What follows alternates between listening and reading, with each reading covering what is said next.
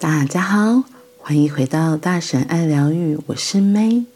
今天的 One Day 有一天，我们要说的是贩卖。越不可能贩卖的，越能卖高价。如果问骗子最重要的才能是什么？答案是：第一是大胆，第二是大胆，第三是大胆。尽管大胆常是无知加狂妄的产儿，但总能迷惑许多比他更无知的人，甚至能唬住聪明的家伙。当他们的脑袋被贪心缠绕，眼睛被虚荣遮盖时，一九二五年三月十三日，现在巴黎的地标埃菲尔铁塔被卖掉了。谁卖的？是一个叫安德烈·鲍尔森，爱赚钱的富商，他专门做废铁生意。谁卖的？是一个叫维克托。拉斯提爱花钱的假贵族，他专职是骗子，专门骗自以为是的上流阶层的大富人。法国为了摆脱普法战争的耻辱，展示国力，在一八八九年法国大革命一百周年时，巴黎再度举办世界博览会。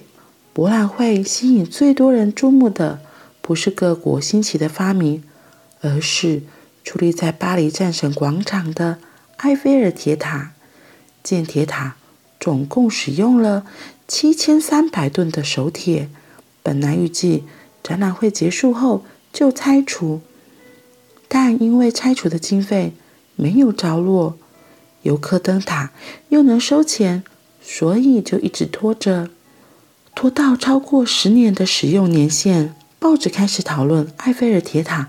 到底是该拆掉还是要维修？两边的支持度相当，争论激烈。拉斯提看着报纸，脑袋冒出一个主意：找几个废铁商把埃菲尔铁塔卖掉。拉斯提假冒邮电部副局长的名义，用印着市政府标记的信纸发函给五个最有钱的废铁回收商，邀请他们到。权贵最常去的高级餐厅——克利翁酒店共进晚餐。拉提斯告诉他们，他的任务是杜梅洛总统亲自委任进行卖铁塔的招标案，但因为舆论两极，为了不要引发不必要的风波，所以要保密。他邀请他们五个人，是因为只有他们财力够雄厚，够资格来标。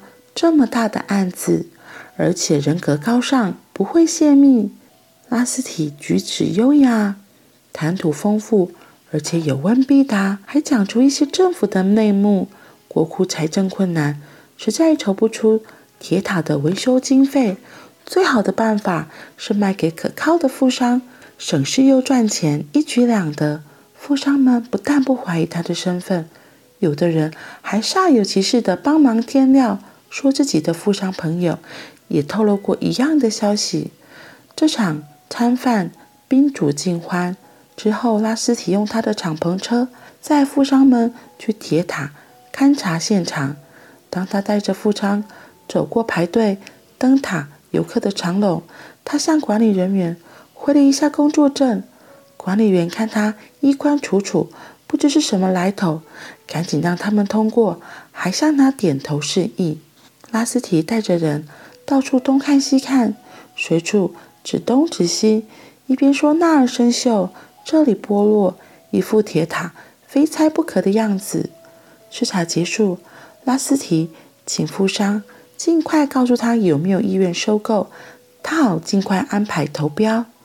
当然，一切都要秘密进行，避免无谓的争议。果然，第一条大鱼上钩，他就是。安德烈·鲍尔森，而鲍尔森正是法国的鱼。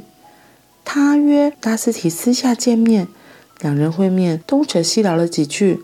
拉斯提知道他可以收线了，他对鲍尔森说：“凡事都有个价码，因为投标是秘密进行，所以他可以从中动手脚。”把鲍尔森排到第一名，优先承购。自己虽然是伯爵，但是是没落的贵族，顶着这个头衔，处处得有个排场，开销很大。鲍尔森立刻回应：“只要事情顺利搞定，他可以给拉斯提一大笔现金。”拉斯提听到这话，缓缓向鲍尔森举杯，答应事情包在他身上。埃菲尔铁塔交易完成，拉斯提收到钱后，通知鲍尔森尽速筹集买铁塔的资金，并等着报纸公布好消息。鲍尔森非常兴奋。每天起床第一件事就是打开报纸，期待自己的名字登在头版头条。一天天过去，鲍尔森感觉不太对劲，必要找拉斯提问个明白。哇，怎么找也找不到人，这下他明白自己上当了。这时，拉斯提早就离开巴黎，在维也纳享乐。妙的是，鲍尔森没有报警。他怕让人知道他如此愚蠢，被人耻笑，以后如何纵横商场？钱已经被骗，面子不能再丢。轻易掉手的钱也轻易溜走。拉斯提在维也纳快活了一阵子，钱又花得差不多。他发现自己并没有被通缉，卖铁塔的事也没有传开，所以他想故技重施，把埃菲尔铁塔再卖一次。于是他又再回到巴黎，结果大鱼没上钩，就报了警。接警的拉斯提成功躲避追捕，逃到美国。美国没有铁塔可卖，他改卖印钞机，当然是假的喽。上当的人还不少，联邦调查局还给这台假的印钞机取名叫“拉斯提印钞机”。夜路走多撞到鬼，撞到大鬼。芝加哥黑手党的老大。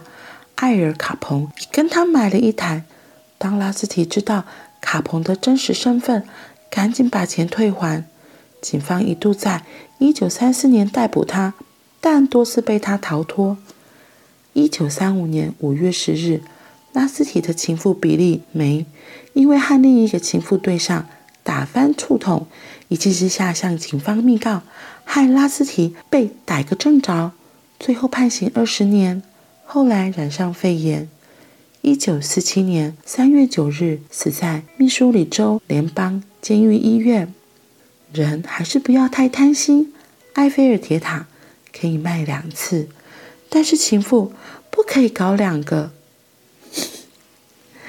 作者的这个结论真的太可爱了，怎么会是埃菲尔铁塔可以卖两次，但是情妇不可以搞两个？